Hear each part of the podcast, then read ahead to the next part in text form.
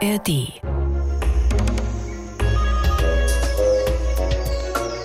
Als ich Journalist und Redakteur geworden bin, da habe ich gelernt, Themen, die auf sozialen Netzwerken, im Fernsehen und sogar im Radio immer gut funktionieren, die die Leute immer interessant finden, die haben mit Kindern oder mit Tieren zu tun. Kinder und Tiere gehen immer und was besonders gut geht, Tierkinder.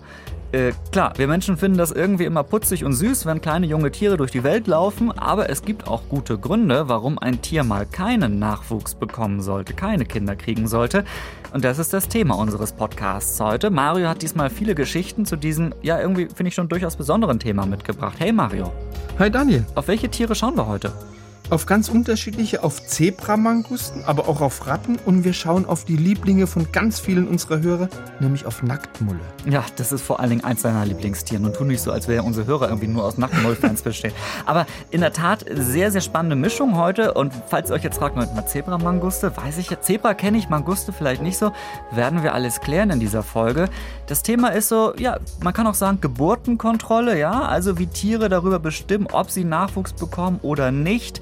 Ihr werdet viele Tiere kennenlernen und eben auch dieses Thema heute ein wenig verstehen. Toll, dass ihr dabei seid hier in der ARD Audiothek. Herzlich willkommen bei Wie die Tiere.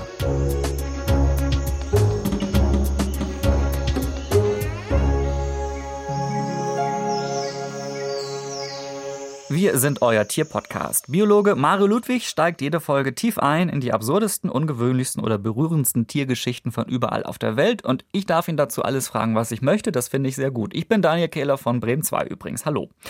Mario, ich finde das Thema heute wirklich besonders, weil man sonst ja immer sagt, ach wie süß, wie nett, wenn Tierkinder auf die Welt kommen und so weiter. Aber wir sprechen heute über das Gegenteil. Geburtenkontrolle ist das Stichwort.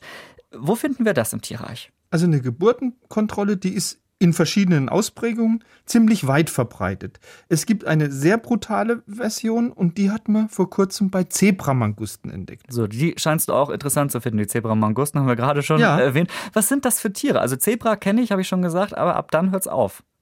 Also Zebramangusten sind kleine Raubtiere, vielleicht so groß wie ein Wiesel, leben im südlichen und zentralen Afrika, sind da relativ weit verbreitet und die leben immer so in Gruppen von bis zu 20 Tieren. Und eigentlich haben die ein ausgeprägtes Sozialverhalten. Aber in der Gruppe, da ist nicht immer alles Friede, Freude, Eierkuchen, weil die älteren, die dominanten Weibchen, die neigen dazu, die Jungtiere der jüngeren Weibchen zu töten. Und zwar einfach, um die Chancen zu erhöhen, dass der eigene Nachwuchs überlebt. Also zum Beispiel, damit für die mehr Futter übrig bleibt. Aber die jüngeren Weibchen, die sind ja auch clever, die haben eine raffinierte Gegenstrategie entwickelt. Das klingt aber erstmal brutal, finde ich, ja. Also äh, die machen das aber auch jetzt nicht, weil sie einfach fiese Tiere wären.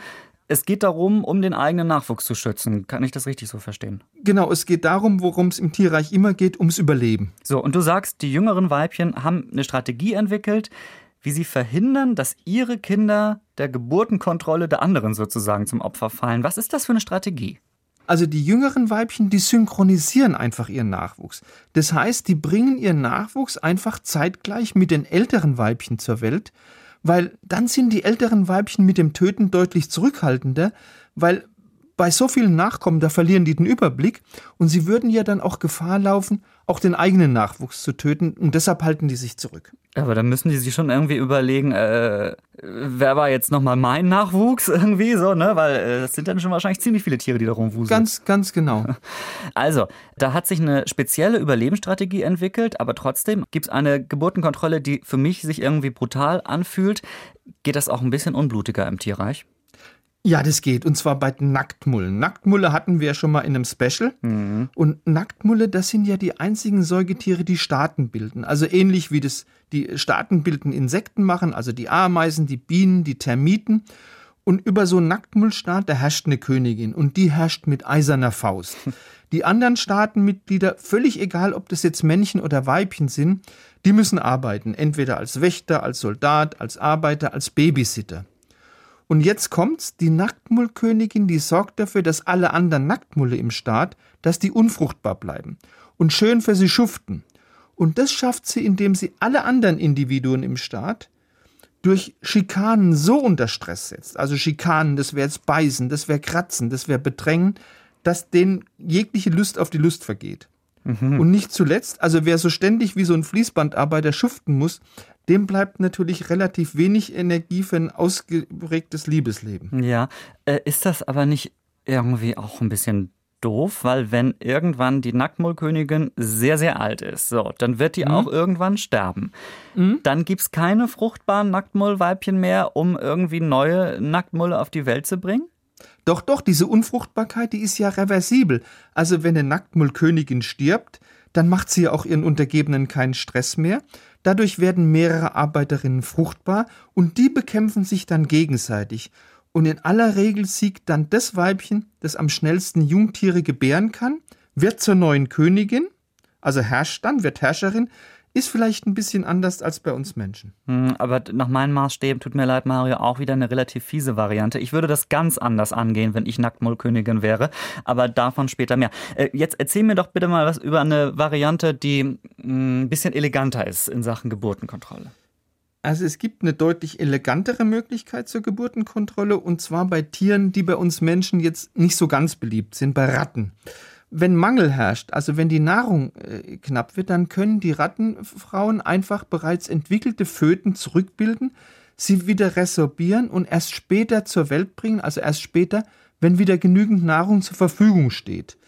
Die Wissenschaft sagt jetzt aber, diese Rückbildung der Föten, das ist jetzt keine bewusste Entscheidung der Mutter, sondern das ist ein Mechanismus, der läuft in schlechten Zeiten einfach automatisch ab. Das klingt für mich aber wirklich auch irgendwie total sinnvoll, versteht man schnell, finde ich. Ja. Also wenn die irgendwie registrieren, äh, wir haben nichts zu essen, sieht schlecht aus, der Nachwuchs, den könnten wir gar nicht versorgen, dann drücken die sozusagen die Stopptaste irgendwie. Ähm, klingt nach einem total praktischen Prinzip oder auch nach einem sicheren Prinzip.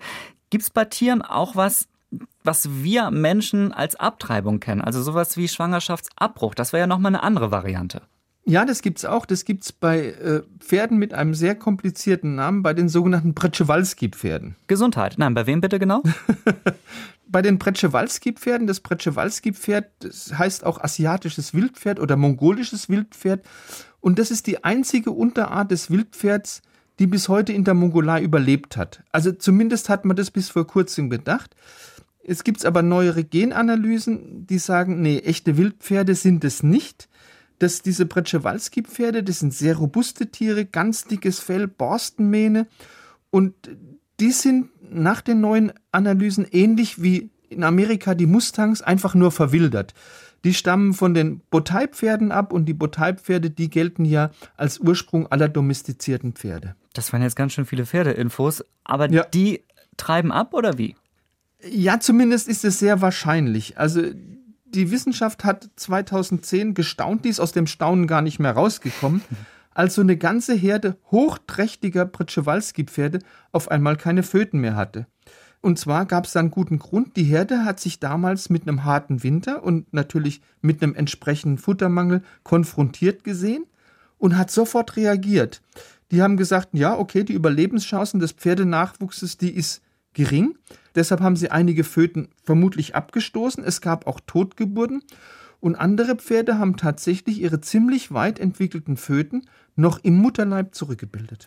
Das klingt jetzt auf den ersten Blick auch wieder so ein bisschen traurig irgendwie, aber ich weiß nicht, wie du das siehst, Mario, aber ich würde sagen, noch trauriger wäre es, wenn die Tiere ganz viele Fohlen hätten, die dann aber nicht genügend zu fressen hätten, irgendwie in so einem richtig harten Winter oder so, ne?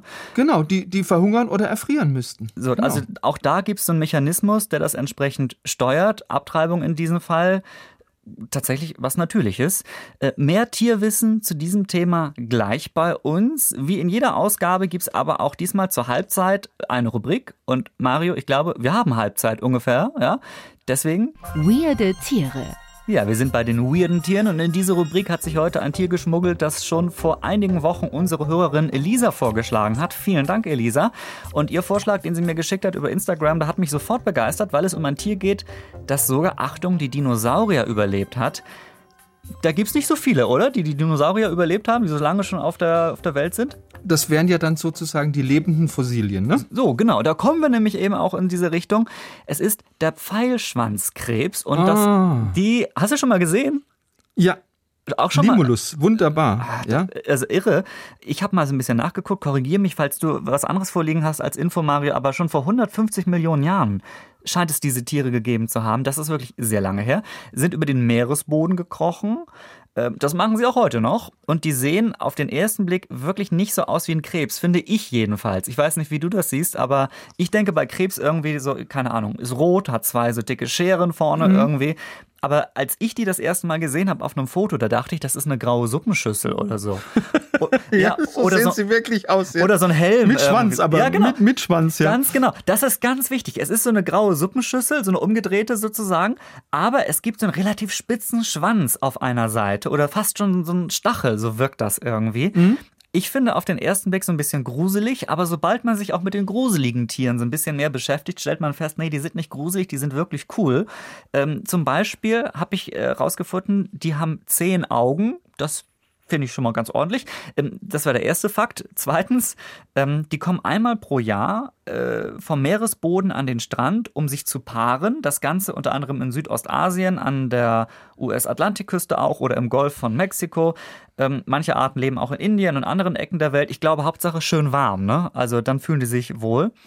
Und drittens, sie haben tatsächlich, und das kenne ich nicht von so vielen Tieren. Sie haben tatsächlich bläuliches Blut, blaues Blut. Es sind keine adligen Krebse, aber es sind in der Tat Krebse mit einem ganz besonderen Blut, das sehr begehrt ist in der Medizin, nämlich die Tiere werden teils gefangen und zum Blutspenden gezwungen. Das klingt ein bisschen gruselig wieder, denn also National Geographic hat da einen ganz interessanten Artikel zu gemacht, den ich mir dazu durchgelesen habe. Demnach 15.000 Euro pro Liter Blut von so einem Krebs. Hast du eine Ahnung, was man mit diesem Blut von dem Krebs macht, Mario? Ich habe keine Ahnung es ist auch wirklich absurd. Hätte ich nicht gedacht, dieses Blut wird für Medikamententests benutzt, ja? Also, wenn man rausfinden möchte, ob in Medikamenten irgendwelche schädlichen Stoffe drin sind, da kann man eben so Tests äh, entwickeln, die mit diesem Blut funktionieren. Inzwischen gibt es glücklicherweise auch Alternativen.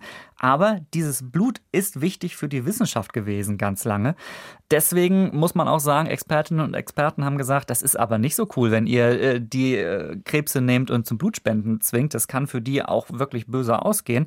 Und deswegen werden die Tiere auch manchmal diese Krebse als gefährdet eingeschätzt, weil sie eben so lange gefangen wurden ihres Blutes wegen. Gruselig, oder? Ja. Ja. Ja. Und wenn ihr euch jetzt fragt, Moment mal, umgedrehte Schüssel irgendwie, die am Schwanz äh, auch noch so einen, so einen Stachel irgendwie hat, die möchte ich gerne sehen. Klar, bei uns auf Instagram, bei Wie die Tiere, da werde ich demnächst noch ein paar Infos zu den Fallschwanzkrebsen posten. Findest du die gruselig oder großartig, die Tiere, Mario? Ich finde die, ich finde beides ein bisschen. Ich finde, sie sind großartig. Sie sehen wie aus einer anderen Zeit übrig geblieben ja, aus. Aber auf der anderen Seite auch schon so ein bisschen, ja. Stell dir vor, du liegst gruselig, am Strand. Halb, halb gruselig. Ja, die liegen am Strand dann so und du liegst daneben und dann kommt der, der Fallschwanzkrebs irgendwie. ja, ja, gut. Mario, ich glaube, das war wirklich eins der seltsamsten Tiere, an die ich mich erinnere der letzten Zeit hier bei Weirde Tiere irgendwie. Vielleicht sollten wir mal so einen Preis ausrufen, das weirdeste Tier des Jahres oder so. Man kann so abstimmen und dann machen wir eine Preisverleihung und besuchen das Tier in freier Natur. Könnten wir vielleicht mhm. mal initiieren, falls da noch ja, Reisekosten möglich sind. Und, und, und wir gucken, dass das Tier möglichst in Südostasien oder in Australien zu Hause Irgendwo, wo es schön warm ist, ja genau. Wo es schön warm ist und nett. Und, ähm Die Abstimmung wird durch uns leicht beeinflusst möglicherweise, so das weirdeste Tier des Jahres. Immer da bitte, wo schönes Wetter ist. So, nun aber zurück zum Thema unserer Folge. Wir sprechen über die Geburtenkontrolle bei verschiedenen Tieren. Wir haben schon darüber gesprochen, dass manche Tiere das offenbar registrieren, wenn zum Beispiel es schwierig wird, ausreichend Nahrung zu finden. Und dann bekommen die eben doch keinen Nachwuchs mehr. Das ist ein Mechanismus, der Geburten steuert. Und es gibt noch einen weiteren. Mario, du hast dazu recherchiert. Was kann Tiere noch beeinflussen beim Thema Geburt? Das ist der sogenannte Bruce-Effekt. Der Bruce-Effekt, den findet man bei trächtigen Weibchen, die in Gruppen leben, weil die beenden ihre Schwangerschaft dann, wenn ein neues Männchen in die Gruppe kommt. Nachgewiesen hat man das in Laborexperimenten mit Mäusen und man vermutet, dass die Weibchen einfach wieder schneller empfängnisbereit werden und sich dann mit einem neuen, vielleicht tauglicheren Männchen als das vorige fortpflanzen können. Also Moment, es gibt da einen Effekt oder es gibt irgendwie so die Situation, die überlegen sich mitten in der Schwangerschaft, ja, da gibt's noch einen besseren Partner vielleicht. Äh, lasst die Sache mit dem Baby nochmal neu anfangen, oder wie? Genau, da sagt man, ich kriege vielleicht besseren Nachwuchs. Also möglicherweise soll dieser Bruce-Effekt auch verhindern, dass die Weibchen einfach unnötige Energie in den Nachwuchs des vorherigen Männchens investieren, weil wenn ein neues Männchen eine Gruppe übernimmt, wie wir das zum Beispiel bei Löwen haben, dann kommt es häufig zum Infantizid. Das heißt, der, der neue Pascha tötet die Jungen seines Vorgängers, um sich selbst möglichst schnell mit den Weibchen paaren zu können. Dieser Bruce-Effekt ist nach einer englischen Forscherin namens Hilda Bruce benannt worden, weil die hat diesen Zusammenhang 1959 entdeckt. Haben wir das auch noch geklärt. Aber wie kommt es dazu, dass dieser Effekt denn wirklich ausgelöst wird? Weil die müssen das ja, also sehen die das, dass da irgendwie noch ein anderer geiler Partner unterwegs ist oder wie ist das? Nein, die riechen das, Daniel, die riechen das. Dieser Bruce-Effekt wird durch einen olfaktorischen Stimulus ausgelöst, also über den Geruchssinn. Bei den Mäusen reicht es schon, wenn die den Urin von einem fremden Männchen riechen. Dadurch wird beim Weibchen eine Hormonreaktion ausgelöst und in der Folge dieser Hormonreaktion kann sich der Embryo nicht einnisten, es gibt eine Fehlgeburt. Das ist aber ein Effekt, den kann man nur in den ersten drei Tagen der Schwangerschaft beobachten. Danach hat dann der Duft von einem neuen Männchen keine Wirkung mehr. Also bei den Mäusen gibt es diesen Effekt, dass neue Männchen hm. in der Gruppe dazu führen können, dass die schwangere Maus quasi spontan abtreibt und das gibt es nur bei den Mäusen oder auch bei anderen Tieren? Das gibt es auch noch bei ein paar anderen Nagetieren, aber vor allem in Laborversuchen. Also in der Natur ist dieser Bruce-Effekt viel schwerer nachzuweisen als im Labor, hat man aber schon, und zwar bei wildlebenden Tieren einmal, und zwar bei den Celladas. Celladas, die heißen manchmal auch Blutbrustpaviane. Mm. Das ist eine mit den Pavianen verwandte Affenart, lebt im Hochland von Äthiopien und die leben in großen Haremsgesellschaften. Und 2012 haben Forscher von der University of Michigan eine Studie veröffentlicht zum äh, Bruce-Effekt bei Blutbrustpavianen. Und dabei kam raus, dass bei den Blutbrustpavianen, die im äthiopischen Sämen-Nationalpark leben, dass da 80 Prozent der Schwangerschaften innerhalb einer Woche abgebrochen worden sind, nachdem das dominante Männchen ersetzt worden ist. Das heißt, 80 Prozent ist eine Menge. wirklich schon einiges passiert irgendwie, nachdem dann ja. da irgendwie ein anderes Männchen unterwegs war. Krass. Ich sag mal so, ich ziehe jetzt mal eine Parallele zu uns Menschen bei diesem Thema. Ähm, da ist vor ein paar Jahrzehnten ein Medikament auf den Markt gekommen, das passt in diese Folge, die Anti-Baby-Pille. Fiese Bezeichnung eigentlich, wenn man sich das mal länger vor, mhm. vor Augen führt. Aber kurz gesagt, die soll dafür sorgen, dass eine Frau nicht schwanger werden kann. So, du hast mir vor der Aufzeichnung erzählt, als wir so ein bisschen gebrainstormt haben, welche Themen wir machen für diese Folge. Das gibt es im Prinzip auch im Tierreich. Aber die Tiere holen sich das dann nicht aus der Apotheke. Nein, es gibt tatsächlich eine tierische Antibabypille bei Pavian, genauer gesagt bei Anubis Pavian in Nigeria, weil dort fressen die Weibchen dieser Paviane ganz gezielt die Früchte einer Pflanze, die heißt Vitex doniana, und sie fressen die, um nicht schwanger zu werden. Das sind Früchte, die sehen ein bisschen so aus wie schwarze Pflaumen. Mhm. Diese Früchte, die wirken gleich doppelt als, ich sag mal, natürliche Antibabypille. Zum einen lassen die den Hormonzyklus von den Weibchen stocken und zum anderen durch den Genuss dieser Pflaumen schwillt die Genitalregion der Weibchen weniger stark an und dadurch werden die Weibchen viel unattraktiver für ihre männlichen Artgenossen, weil damit fällt ein ganz wichtiges Signal für die Paarungsbereitschaft weg. Aber warum fressen die Paviane diese Pflaumen oder Verhütungsfrüchte, wie auch immer, die müssen ja auch, oder muss ja irgendwie auch ein Mechanismus dahinter stehen. Wollen die verhindern, dass es zu viele Pavianer gibt auf zu engem Raum oder warum machen die das? Nein, also Pavianweibchen können das ganze Jahr schwanger werden und die Pavianweibchen, das hat man beobachtet, die fressen diese Früchte aber nur in der Regenzeit, also zwischen August und Oktober.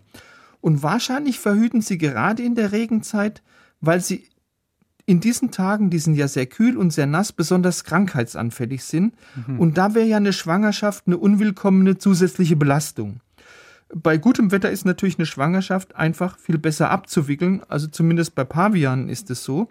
Und diese Vitex doniana, diese Früchte, die sind übrigens sehr nah mit dem Mönchspfeffer verwandt und den setzen wir Menschen ja auch zur Therapie von hormonellen Erkrankungen ein. Ich finde es aber krass. Also, wenn es nass ist, wenn es kalt ist, äh, da checken die, oder zumindest hat sich so ja, herauskristallisiert, da ist es schwierig, Nachwuchs groß zu ziehen. Und deswegen werden die lieber zu anderen Zeiten schwanger. Die steuern das also wirklich irgendwie dadurch, ne? Ganz genau so. Ja. Es ist richtig eine Steuerung. Also äh, es gibt tatsächlich verschiedene Varianten, wie Tiere steuern, wann und wie sie Kinder bekommen. Wenn ihr jetzt in eure Podcast-App guckt und euch den Fortschrittsbalken in eurem Player mal ganz genau anseht, dann werdet ihr feststellen, uh, die Folge ist schon ganz gut fortgeschritten, ist gleich zu Ende, aber wir haben noch was geplant, wie immer zum Schluss bei Wie die Tiere. Welches Tier klingt hier? Bei unserem Tierrätsel, da spielen Mario und ich gegeneinander. Da fliegen auch manchmal die Fetzen und deswegen ist es gut, dass wir einen unparteiischen Spielleiter dabei haben. Und das ist heute wieder Marcel von Bremen 2. Hallo. Moinsen. Müssen wir Hi, noch Marcel. was aufklären vom letzten Mal eigentlich, Marcel? Wie ist das? Ja, da war ja die große Kontroverse bei Wie die Tiere. Wer hat Man spricht das darüber. letzte Mal, ja, man spricht darüber auf der Straße. Wer hat das letzte Mal schneller das Tier erraten, den Panda? Und ähm, es warst du, Daniel. ja ich natürlich. hatte mir das äh, schon gedacht, aber wir haben nochmal nachgehört. Wir haben nochmal den Audioschiedsrichter kommen lassen und der hat gehört, Mario war ein bisschen später. Also ja, du hast zu Recht den Punkt bekommen, Daniel. Es steht 8 zu 7, wenn ich das richtig sehe. Das heißt, ich habe die Chance, endlich mal wieder zum Gleichstand zu kommen mit Mario. Aber Mario, Vergiss es, vergiss es. so Marcel, spiel das Spiel ab, mach das. Er, er, er wird schon wieder grantig. Wir müssen jetzt spielen. So. Ein neues Tiergeräusch, hört zu. So hört sich das Tier an, um das es heute geht. Ach, nicht irgendein Vogel. Doch, das hört sich nach Vogel an. Ja, natürlich ist das ein Vogel. Das ist eine. eine Und jetzt sagt Marcel, es ist kein Vogel. Das reicht aber leider noch nicht. Also Vogel ist es tatsächlich, Ah, aber es ist noch keine Ist es- richtige Antwort. das ist, eine, Also es es ist ein ein- Vogel, der in Deutschland lebt. Es ist ein Vogel, der in Deutschland lebt. das ist eine Kohlmeise. Knapp daneben. Das ist eine Meise. Eine Blaumeise. Nee, es ist keine Meise. Es ist der Ein Vogel. Grünling. Ein Sch Des, es ist der Vogel des Jahres 2021. Was war das denn? Das ist ein totaler Sympathieträger auch. Das ist natürlich das Rotkehlchen. Rotkehlchen. Oh. Tut mir leid, aber war ich jetzt wieder schneller, oder? Da warst du wieder schneller, Daniel. Ah, Fluch. Bei, bei Sympathieträger, ich erinnere mich daran, als das äh, Tier des Jahres oder der Vogel des Jahres gekürt wurde, dass diese Meldung durch die Nachrichten ging. Nach dem Motto, äh, alle mögen das Rotkehlchen, aber es ist äh, wichtig darauf hinzuweisen, dass irgendwie Gärten besonders naturbelassen bleiben, damit das Rotkehlchen sich da wohlfühlt und so weiter. Daran erinnere ich mich. Deswegen habe ich das Rotkehlchen im Kopf gehabt. Daniel, es nervt doch nicht mit deinem unnützen Zusatzwissen. Sagst du, sagt Mario Ludwig, der mir gerade erzählt hat, in welcher Studie, keine Ahnung, in welchem Nationalpark sonst was irgendwie rausgefunden wurde. Also man kann, glaube ich, festhalten, Daniel mag das Rotkehlchen jetzt Ich liebe auch. das Rotkehlchen. ja, ich. äh, Denn er hat Weg jetzt dadurch, Vogel. Er hat, da, er hat dadurch Gleichstand erreicht. 8 zu 8, oder? Ah, Dann wird das bald umso spannender. Marcel, vielen Dank für diese schöne Quiz heute. Liebe Leute, das war wie die Tiere für euch in dieser Woche und ich habe wie immer einen Podcast-Tipp für euch und zwar im allerweitesten Sinne hat er sogar ein bisschen was mit dem heutigen Thema zu tun. Es ist nämlich, Achtung, ein Sex-Podcast und den müssen wir euch unbedingt empfehlen, allein schon wegen des tollen Namens. Im Namen der Hose heißt der. Da wusste ich, dass es dir gefällt, Mario. natürlich. Das ist dein Humor. Kommt vom Bayerischen Rundfunk von BR Puls und da sprechen die manchmal auch über Dinge, die mit Geburtenkontrolle zu tun haben, zum Beispiel auch über Verhütungsmethoden und die Frage, warum es eigentlich keine so richtig verbreitete Antibabypille gibt, die Männer einnehmen zum Beispiel.